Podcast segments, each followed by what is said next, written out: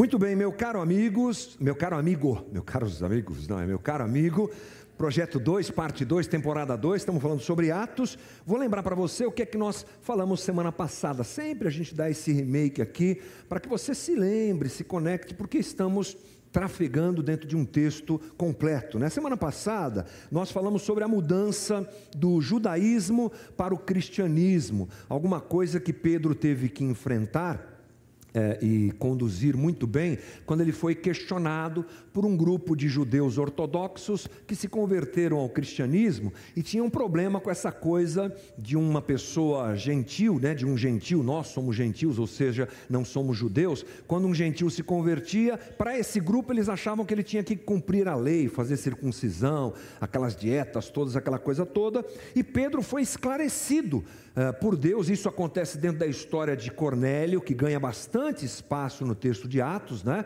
é bem destacada mesmo. E a intenção de Lucas é essa: destacar, deixar claro que agora o cristão não precisa seguir as tradições da lei judaica, e Pedro é questionado por esse pessoal e ele administra muito bem isso. Trouxemos para o nosso contexto, lembrando que a igreja vive momentos de mudança. A igreja tem que conversar com a sociedade e tantas vezes isso é difícil, né?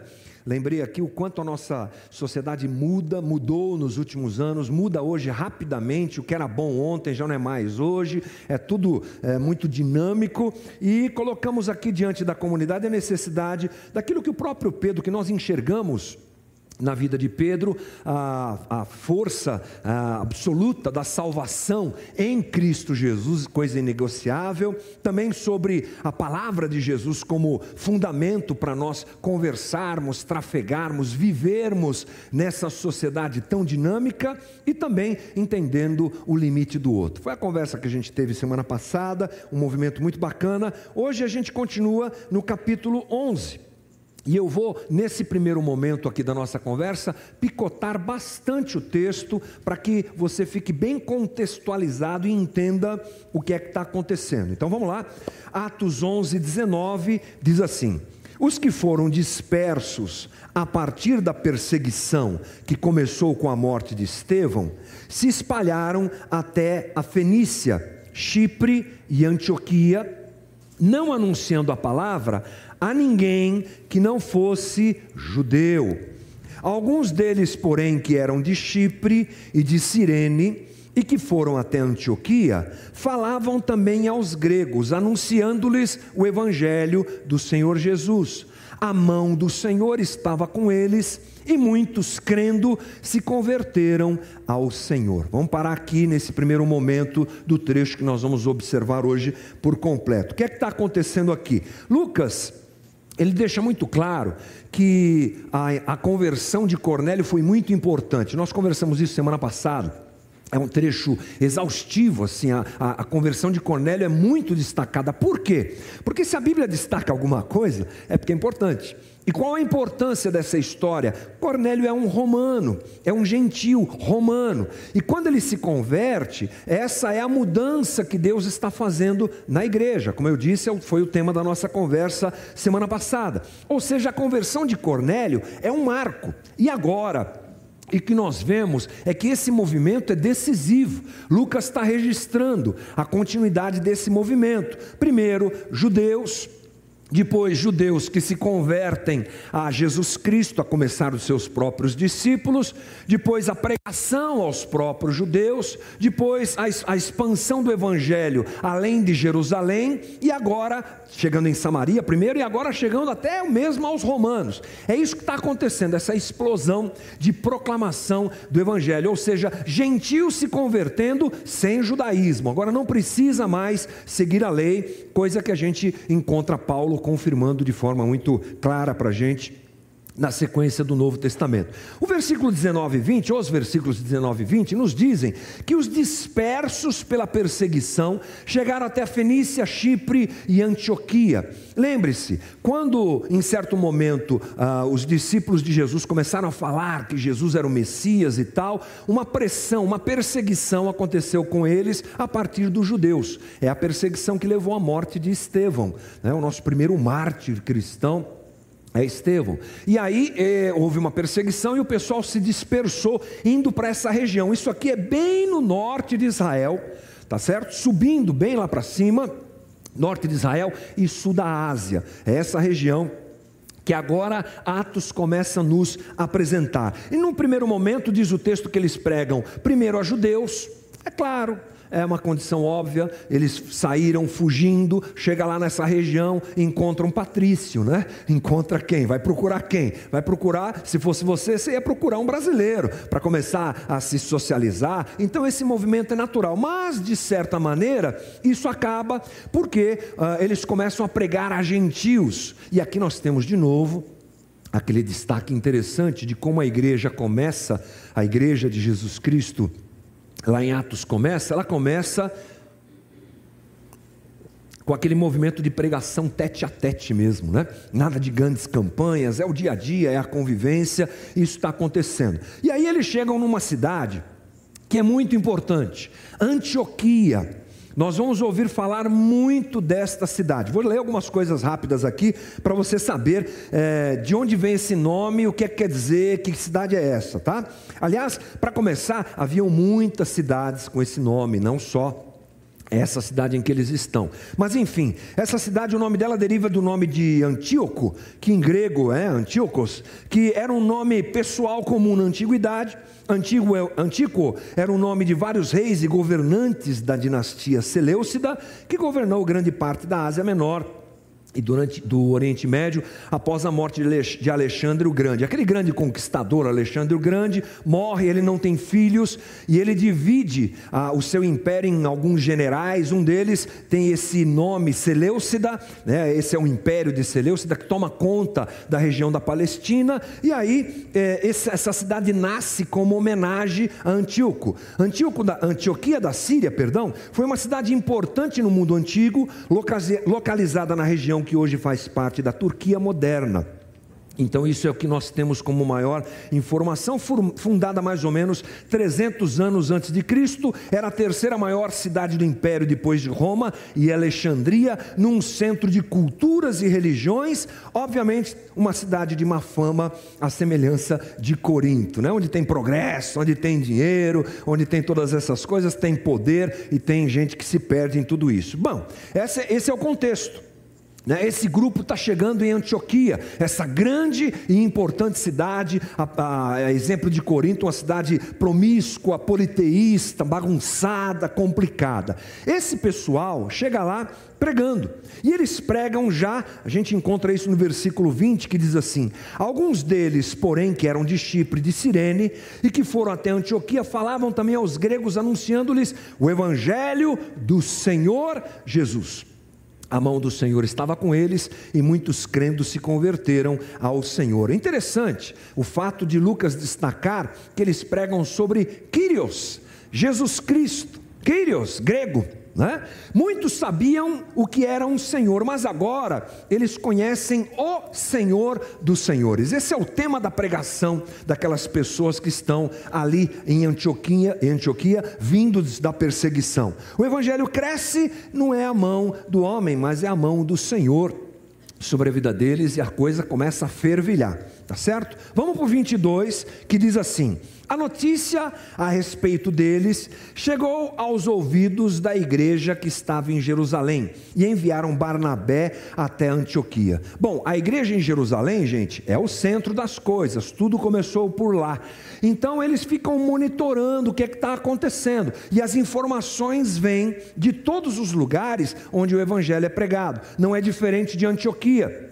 Já mandaram um recado, passaram um zap. O pessoal aí de Jerusalém, o negócio aqui está fervendo, um monte de gente convertida aqui. Vocês precisam saber o que é está acontecendo. O que é que eles fazem imediatamente? A mesma coisa que eles fizeram em Samaria. Mandam um grupo de gente para saber o que está acontecendo. Samaria foi Pedro e João. Aqui eles enviam quem? Barnabé eles enviam Barnabé. Alguns estudiosos acham que Jerusalém queria controlar o nascimento da igreja, Outros já acham que não, que era só uma curiosidade, que era só uma certificação de que eles estariam caminhando no, do jeito certo. Mas enfim, é o que acontece e eles enviam é, Barnabé. Versículo 23: Quando ele chegou e viu a graça de Deus, ficou muito alegre e exortava a todos a que com firmeza de coração permanecessem no Senhor, porque era homem bom, cheio do Espírito Santo e de fé, e muita gente se reuniu ao Senhor.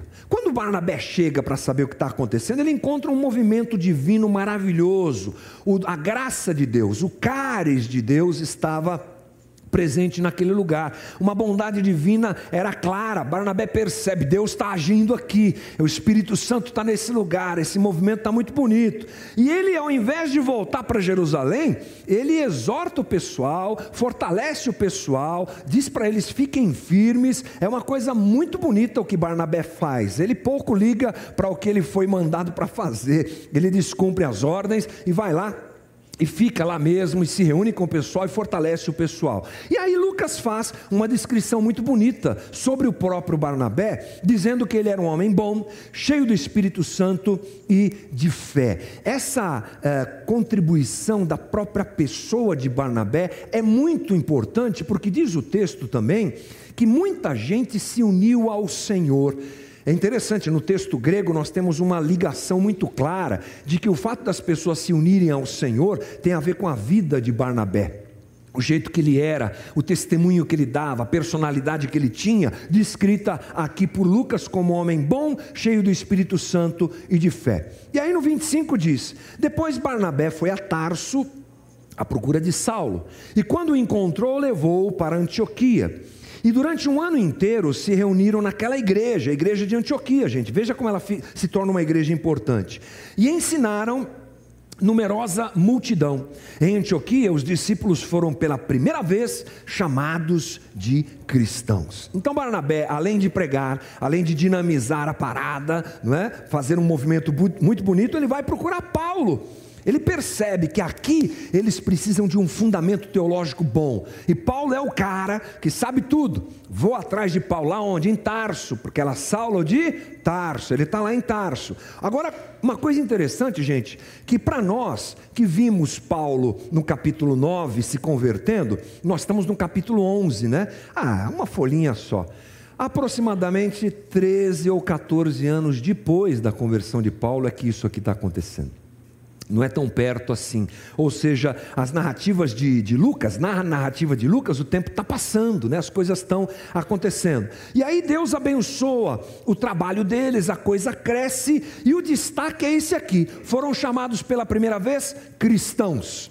É a primeira vez que eles recebem essa, esse título, essa qualificação cristãos. Já já a gente fala mais sobre isso aí. Seguindo, 27. Naqueles dias, alguns profetas foram de Jerusalém para Antioquia, e apresentando-se um deles, chamado Ágabo, dava a entender pelo Espírito que haveria uma grande fome em todo o mundo. Essa fome veio nos dias do imperador eh, Cláudio.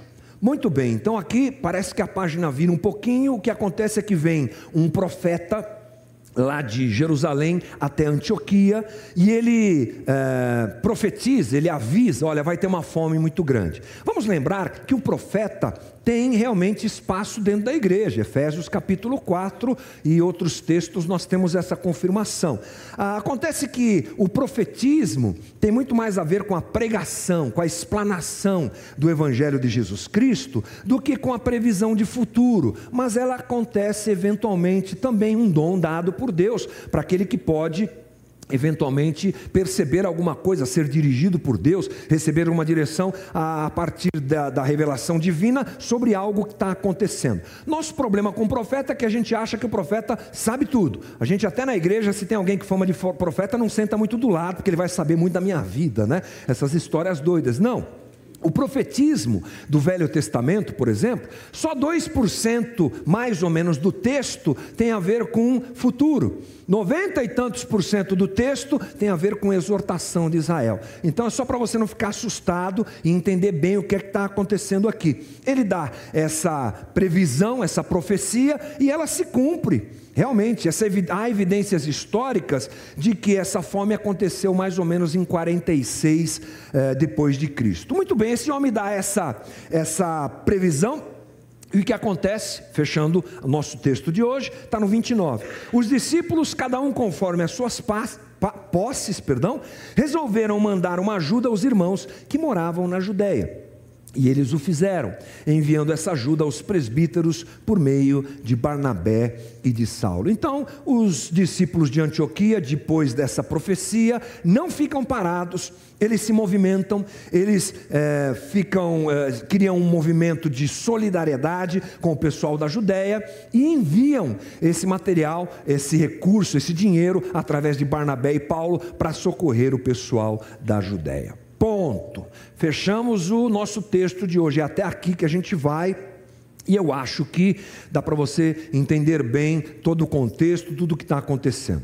É, qual é, na minha opinião, o termo, o ponto nevrálgico dessa conversa? Na minha opinião, é o versículo 26 que eu disse para você. Versículo 26 diz: Em Antioquia, os discípulos foram pela primeira vez chamados de cristãos.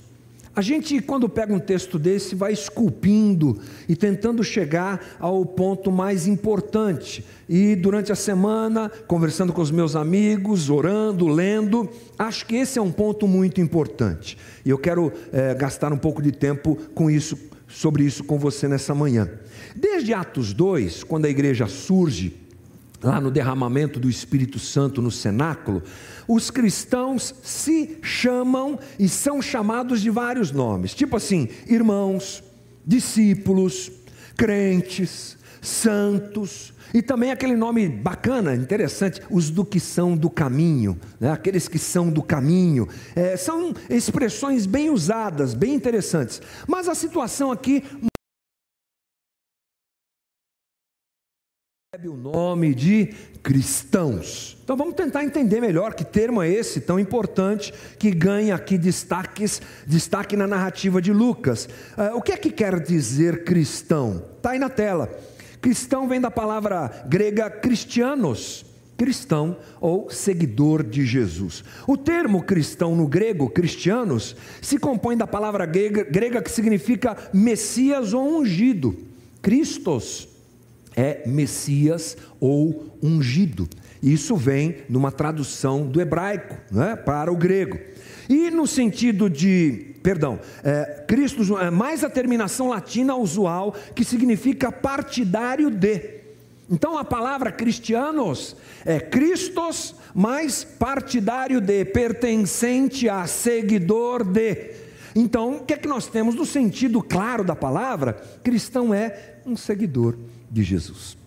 Na sua mais profunda eh, evidência ou ênfase, é isso que eh, nós percebemos aqui da parte de Lucas, eh, colocando pela primeira vez esse termo. Quem é que deu esse nome para o pessoal da igreja em Antioquia? Essa é uma pergunta importante. Olha, a primeira coisa que talvez venha na sua cabeça é: talvez tenham sido judeus. Não, os judeus gostavam de dar uma espetada nos cristãos, eles chamavam os, os cristãos de nazarenos. Ai, Nazareno, lembrou do Chico Anísio? Né? Não, não é aquele Nazareno, não. Nazarenos por quê? Porque é um lugar, Nazaré é um lugar insignificante, pobre, que alguns estudiosos dizem que nem constam nos mapas, nem consta nos mapas mais antigos. Então é tipo assim, ralé, esse pessoal ralé. Então não foram judeus. Na verdade, o mais provável é que tenha sido uma criação dos gentios pagãos de Antioquia, é, familiarizados como estavam tanto com o latim e com o grego, sabendo que os discípulos de Jesus chamavam Jesus de Jesus o Cristo, eles atribuíram esse nome, seguidores de Jesus, cristãos. Isso é bonito, né? E por que que eles deram esse nome a aqueles, aqueles seguidores de Jesus? Por que que eles chamaram os cristãos, né? Vamos chamar assim, que fica mais fácil, de cristãos. Bom, eu gosto de sempre encontrar alguém que represente uh, a, a, igreja nessas histórias, né? que represente o grupo. Aqui a evidência diante da gente é a pessoa de Barnabé, né? Barnabé é o representante da igreja. E olha só o que Lucas fala de Barnabé, vamos ler de novo, é o 24. Porque era homem bom, cheio do Espírito Santo e de fé. E muita gente, por causa disso, se uniu ao Senhor. Olha que coisa interessante, gente. Nós temos aqui um personagem, vamos chamar assim, uma pessoa que pode ser usada como alguém que representa a igreja. Esse alguém que representa a igreja é um homem bom, é um homem cheio de fé, é um homem cheio do Espírito Santo. Isso é significativo.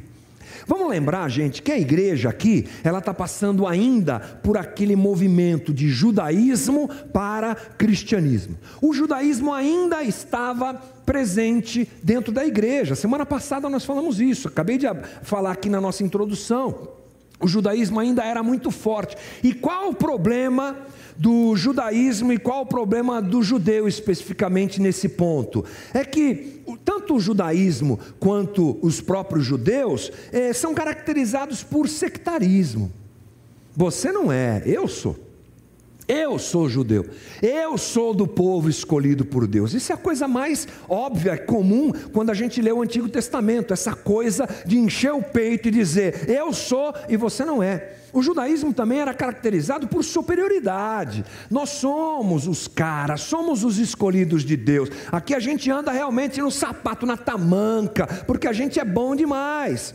Não havia conexão com as pessoas, havia sempre uma situação de apartar, né? sempre de ser sectário nesse sentido. E também nós temos a ideia clara de que eles tinham preconceito quanto aos demais. Essa característica, superioridade, preconceito, eu sou e você não é, provavelmente ainda está na igreja que está nascendo e que é dominada pelos judeus num primeiro momento. A igreja ainda não sabe se comportar de um jeito acolhedor, eles não sabem ainda, porque eles ainda são judeus, eles têm dificuldade. Agora, essa igreja em Antioquia, quem é que forma essa igreja, gente?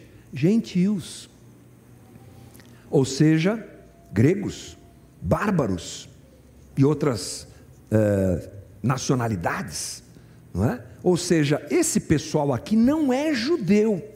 Então o evangelho ferve no coração deles, uh, como ferve no coração de Barnabé. É claro, gente, que não são todos os judeus dentro da igreja cristã com predominância judaica que são sectaristas, que são superiores. É claro que não. Mas essa era a, a forma da igreja ser. Essa igreja em Antioquia, ela tem a nossa cara. Essa igreja aqui de Antioquia é formada por gente tipo nós, que não temos nada a ver com o judaísmo, que não temos nada a ver com kipar, que não temos nada a ver com menorá, que não temos nada a ver com guardar sábado. Eu sou cristão, eu sou gentil e cristão. Eu não obedeço à lei. Aliás, cuidado você que gosta de um kipar, né, irmão? Cuidado você que gosta de um templo de Salomão. Cuidado, porque aqui a coisa já está acabando, já foi. Já não é mais o tempo. Agora é uma igreja diferente. Nessa igreja sem vínculo com o judaísmo, mas vinculada a Jesus Cristo única e exclusivamente, essa igreja apresenta as características de quem? De Jesus. Essa é a igreja que recebe, que abraça, que acolhe. Essa é a igreja que expressa os valores do Cristo. Essa igreja que não é sectarista, essa igreja que não é superior, essa igreja que é acolhedora. As pessoas viam Jesus na vida de Barnabé. As pessoas viam Jesus na vida dessa comunidade. Então vamos chamar esse pessoal de seguidores de Jesus. É um movimento lindo, gente. Feito não por uma determinação, não por uma imposição dos próprios é, crentes agora, feito pela comunidade. Quem chama esse pessoal de seguidores de Jesus não são eles, são os que compõem a sociedade ao redor deles. Esses caras parecem com aquele tal de Jesus. Vamos chamá-los então de seguidores de Jesus. E aí o que acontece? Um movimento maravilhoso, uma explosão de gente que se identifica com Jesus através da vida dos discípulos de Jesus. Ah, cai para dentro, se converte. É uma coisa muito linda, realmente. E aqui a gente tem é, Barnabé, penso eu, como um bom exemplo, portanto, para nós. Eu quero bater um pouquinho em cima disso hoje. Olhando para Barnabé, a gente enxerga um cristão. As qualidades de Barnabé enfatizam alguém que é seguidor de Jesus. Vamos aprender um pouco com Barnabé, gente. Lucas diz lá no 24, já li para você, vou ler de novo. Porque era homem bom, cheio do Espírito Santo e de fé. Bom, Barnabé era um cara bom, agatós. Agatós no grego quer dizer de boa constituição ou de boa natureza, útil, saudável, bom, agradável, amável, alegre, feliz, excelente, distinto, honesto, honrado. Tudo isso em bom. Uau! Muita coisa numa palavra só, né? O adjetivo bom empregado para Barnabé exprime a qualidade de excelência. Lucas descreve Barnabé como bom no sentido de que ele é uma pessoa que possui caráter genuíno, capaz, útil. Essa é a ideia de Lucas ao descrever é, Barnabé. Gente, o mundo precisa de gente mais boa, porque já está já tá cheio, de, de, cheio de gente má, né? Ser cristão é justamente adotar essa realidade de vida absoluta, de ser alguém que vai na contramão da maldade.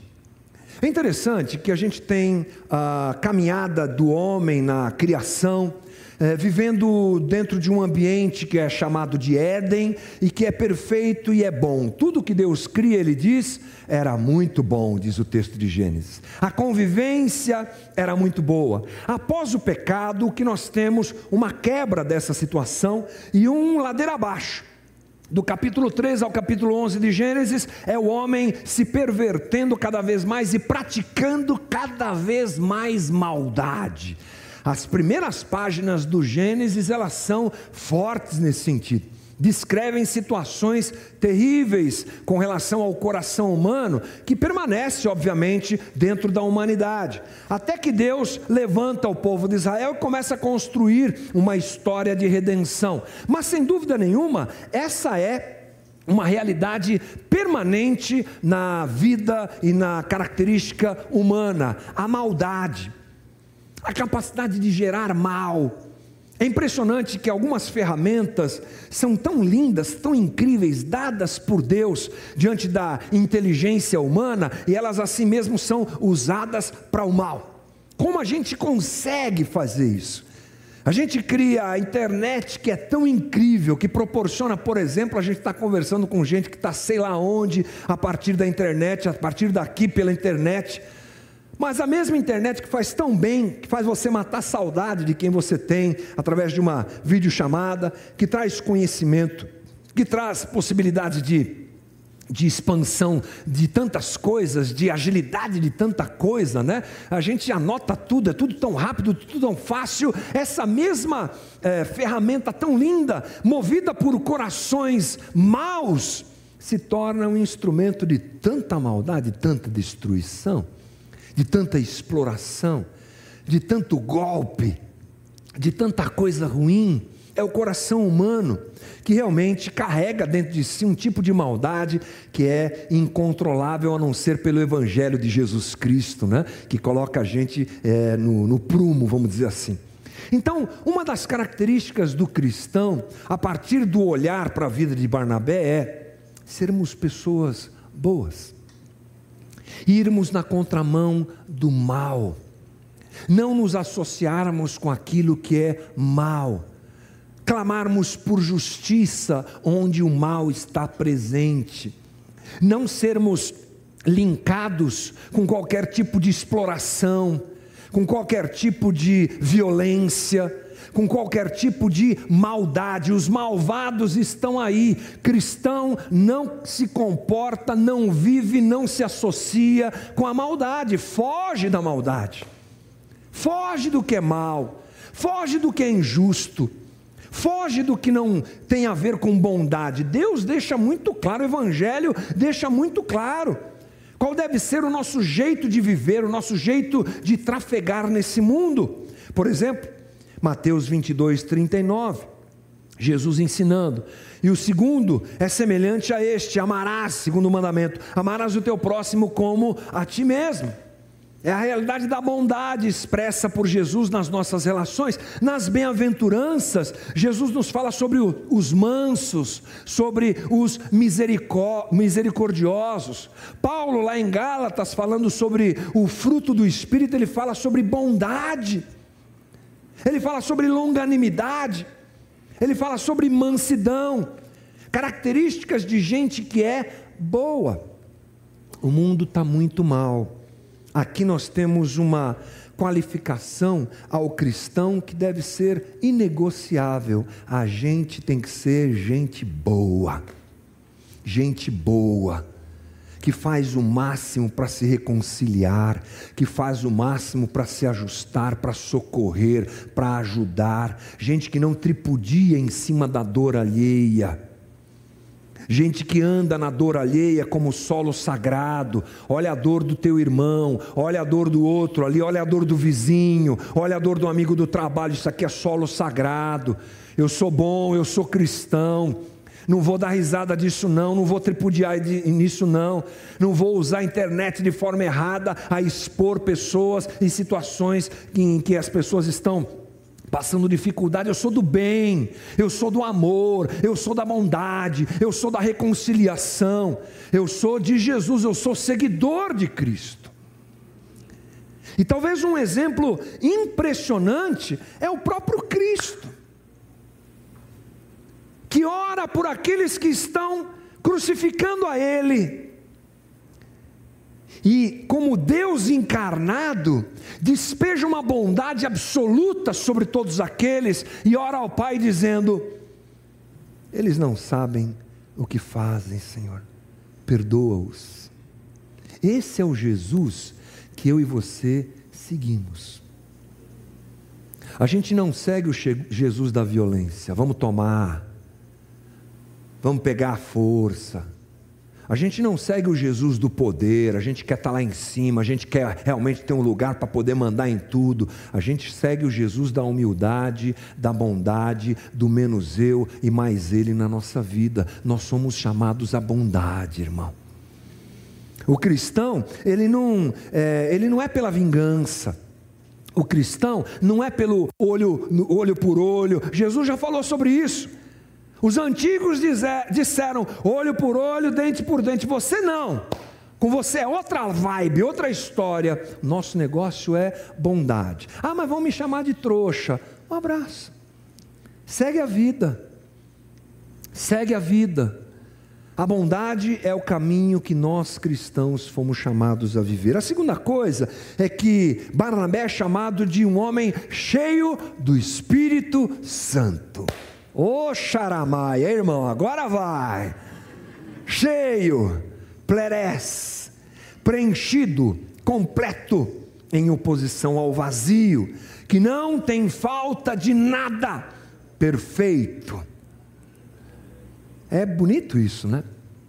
Cheio do Espírito é uma qualificação que um cristão deve buscar e viver. Já já a gente vai falar sobre isso que o coloca numa situação interessante de plenitude, de completude, de paz, de tranquilidade em tempos em que as pessoas querem tanto e buscam tanto.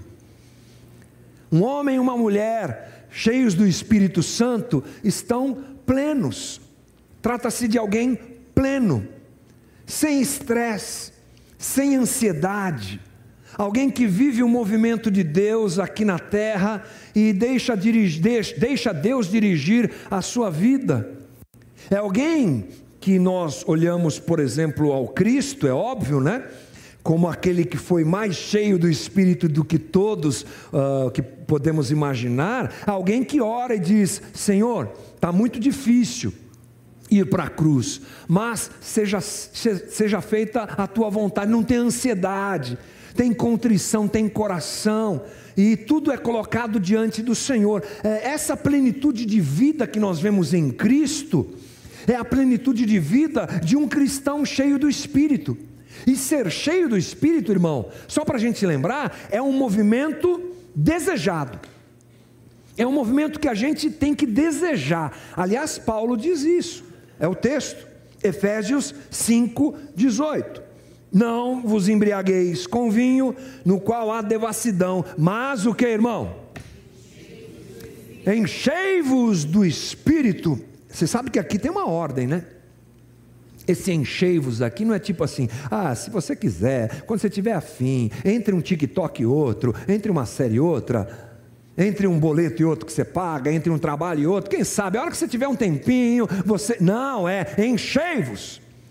É imperativo. Busque o Espírito Santo. Deixe Deus te encher. É um tempo gasto e muito bem gasto, muito bem empreendido é se relacionar com Deus e buscar o Espírito Santo, coisa que a gente pouco faz, eu sei, irmão. É assim, a vida moderna enche a gente de atividade e Deus fica naquela prateleira do se quando, é, prateleira do se der tempo.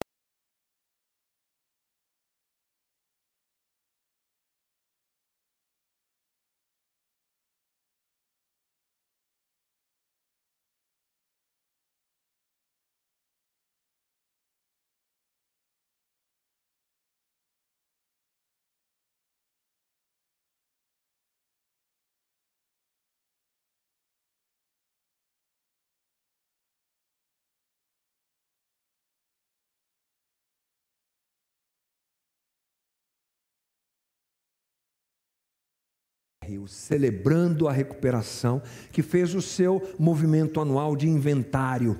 É um momento muito bonito. Se quiser mais informações depois, você nos procure. Que está dando um passo maravilhoso. Que agora, em, o ano que vem, nós voltaremos a ter o CR aberto aqui, o Celebrando a Recuperação. Eu dei um pulinho lá, fiz um bate-volta para conversar com os meus irmãos. E eu havia recebido um texto de é, Salmo 139, 23 e 24, aquele famoso: Sonda-me, ó Deus é? conhece o meu coração, vê se há em mim algum caminho mau. E eu estava diante de uma plateia lá em São Roque, é, o pessoal do CR, eles são trabalhados, o trabalho do CR é justamente é, levar as pessoas a uma rendição, não é? a uma colocação das suas neuroses, idiosincrasias, maluquices, vícios e problemas, e vida e traumas é, para fora. Esse é o movimento do CR. E eu fui cheio dessa perspectiva lá para falar com os meus irmãos. E eu gastei 10 minutos, porque era o tempo que eu tinha, e fui bem, bem né, precioso nesse sentido. E disse para eles, irmão, se você quer ser um personagem, continue sendo um personagem. Tudo bem. Você vai poder trafegar pelo mundo religioso, vai talvez ser admirado pelas pessoas, porque a gente vive num mundo absolutamente cosmético, né? De aparências. Então você pode adquirir uma aparência de uma pessoa muito santa, é só você mudar a voz um pouco assim, ter uma postura, mete uma Bíblia debaixo do braço e quando forem cumprimentar você, você fala a paz do Senhor. Oh, já foi, hein? Agora já está num nível espiritual lá em cima. E a gente pode enganar as pessoas assim, não tem problema. É fácil fácil, é tranquilo, a gente sabe fazer isso. Mas Deus não fala com personagens, Deus fala com pessoas. Deus não se relaciona com personagens, Deus se relaciona com pessoas. Sabe o que eu vejo aqui em Barnabé assim, explodindo? Um cara autêntico. Um cara autêntico, tipo Davi. Davi é um cara autêntico. Ah, mas Davi é do Antigo Testamento. Ah, mas ele tinha um coração da graça, irmão cara está lá no meio da lei, vivendo com o coração da graça, faz um monte de bobagem, peca para valer, pisa na jaca, é adultério, manda matar, mas aí no Novo Testamento o que, que a gente encontra? É, próprio Evangelho chamando é, Davi de o homem segundo o coração de Deus. Por quê? gente aberta de coração, gente que quer Deus, gente que não tem problema de expor seus, suas idiosincrasias, suas loucuras, de orar e falar: Deus, eu estou com inveja. De orar e falar, Deus, eu estou com um problema, olha o carro do vizinho, ai meu Deus do céu, me ajuda, Senhor. Eu que trabalho tanto, não estou prosperando, mas Ele está. Gente que tem é, facilidade e transparência em dizer: Senhor, me livra que esse desejo está chegando, está complicado o negócio aqui, estamos beliscando azulejo e está complicado o negócio. Gente que fala, gente que se relaciona, Deus que, gente que abre o coração para Deus. Assim o Espírito Santo se apresenta em nossa vida, irmão.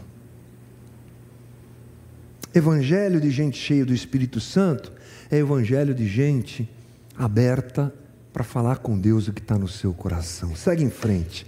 Barnabé, Barnabé era um homem de fé, pistes, convicção da verdade de algo, fé. No Novo, no Novo, Testamento, de uma convicção ou crença que diz respeito ao relacionamento do homem com Deus e com as coisas divinas, geralmente com a ideia inclusa de confiança e fervor santo, nascido da fé e unido com ela, fé salvadora. No Novo Testamento, pistes, fé, sempre tem a ver com fé em Cristo, fé salvífica que a gente fala. A teologia fala assim: é a fé salvífica, não é a fé do joguinho da Mega Sena, né? não é a fé do, ah, eu acredito que vai dar certo. Essa fé é nossa não é? Essa fé do Novo Testamento é fé salvífica. Eu acredito em Jesus Cristo como meu Salvador. Barnabé era um cara assim, dependente de Deus. E nós, como seguidores de Jesus, é, precisamos adquirir essa caminhada, essa característica, sem necessidade de buscar outro Salvador. E num tempo como o nosso, em que tantas vozes nos apresentam salvação, ser um seguidor de Jesus é saber que a minha vida pertence a Ele e eu sou pleno nele, e tudo que eu preciso vem dele, Ele é meu Salvador e meu Senhor. Barnabé era um cara assim, entregue, relaxado, pleno, completo em Jesus, sem desespero na vida, alguém que sabe. Esse versículo é bonito, né? Eu sei em quem tenho crido, estou bem certo que Ele é poderoso para guardar o meu tesouro até o dia final. Pois eu sei em quem, quem tenho crido. É por isso que eu só toco guitarra, irmãos. Estou bem certo que é poderoso para guardar. Mas ajuda, vai, Sharon. Ah, não me faz passar vergonha o dia final. Muito bem, Fabi, muito obrigado. Me ajudou bastante aqui, muito bom.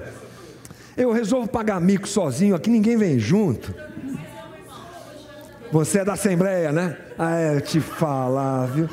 Ah, bem que Jesus te converteu, hein? Tô brincando, tô brincando, tô brincando, tô brincando. corta do vídeo, não, corta não. O pessoal sabe que é brincadeira. Ah, e última coisa, a gente enxerga nesses discípulos de Jesus, que são chamados, chamados de seguidores de Jesus, o que? Um altruísmo profundo. Olha só o que diz o versículo 29 e 30. Aí a gente sai da vida de Barnabé e vai para aqueles irmãos que socorreram outros irmãos que estavam em necessidade, irmãos da, de Antioquia socorrendo irmãos de, da Judéia. Versículo 29. Os discípulos, cada um conforme as suas posses, resolveram mandar uma ajuda aos irmãos que moravam na Judéia. E eles o fizeram, enviando essa ajuda aos presbíteros por meio de Barnabé e Paulo. Quando vem a profecia de Ágabo, vai pegar, vai vir aí uma, está vindo uma fome muito grande, uma coisa linda que esses irmãos faz, faz que eles fazem, é, eles pensaram é, primeiro em socorrer e depois em si mesmo. Eles estavam preocupados com os mais pobres.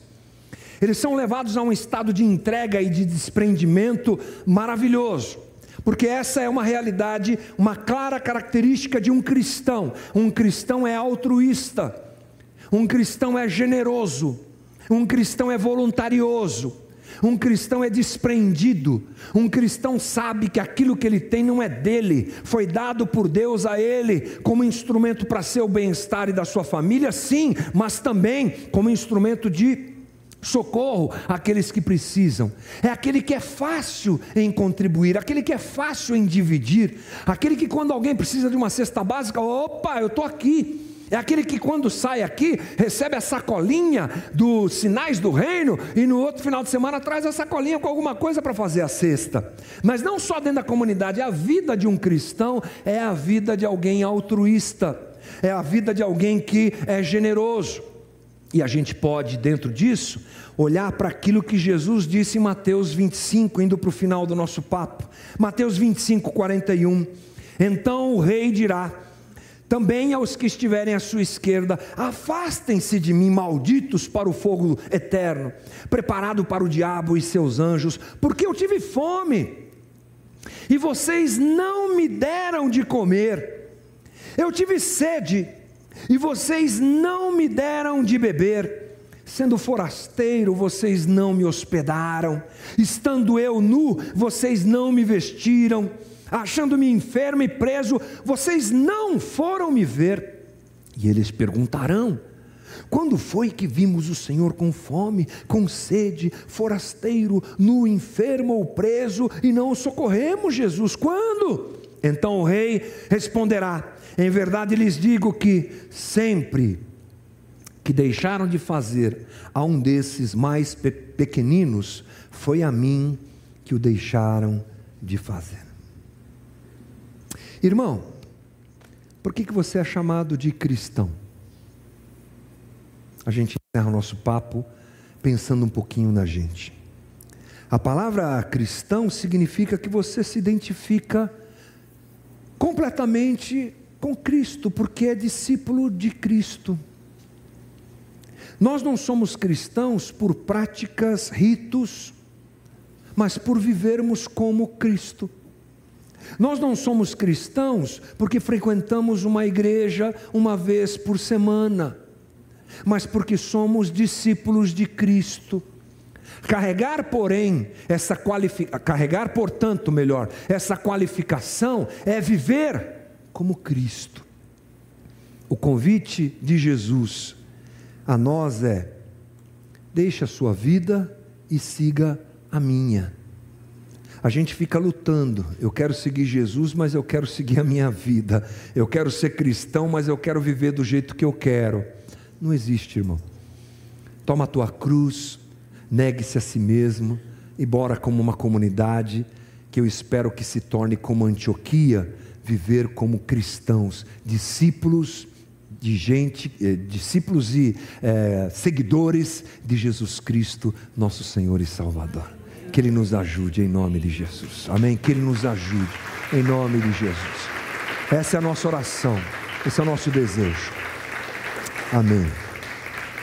Feche os teus olhos, coloque teu coração diante do Senhor. Querido Jesus, oramos agora, Senhor, e colocamos nossa vida diante do Senhor. Ajuda-nos a sermos dignos de sermos chamados cristãos. Ajuda-nos a acolhermos todas essa, toda essa realidade apresentada na vida de Barnabé e na tua, porque somos teus seguidores. Se Barnabé era bom, é porque o Senhor é bom. Se Barnabé era cheio do Espírito, é porque o Senhor é pleno no Espírito e nos deu como graça, como presente. Se Barnabé e os nossos irmãos da Antioquia eram homens marcados por uma, um altruísmo incrível, porque o Senhor foi o maior de todos a se entregar. A maior dádiva, a maior entrega foi a tua. Jesus, transforma-nos em cristãos, transforma-nos em discípulos teus. Transforma-nos em gente que, ao ser vista, ao ser percebida, ao ser acompanhada, gente que, ao, ao se relacionar com os outros, mostre que é discípulo de Jesus. Não só pelo falar, talvez menos pelo falar e mais pelo viver, menos pelo discurso e mais pela vida. Transforma-nos em discípulos teus, Senhor. É a nossa oração nessa manhã.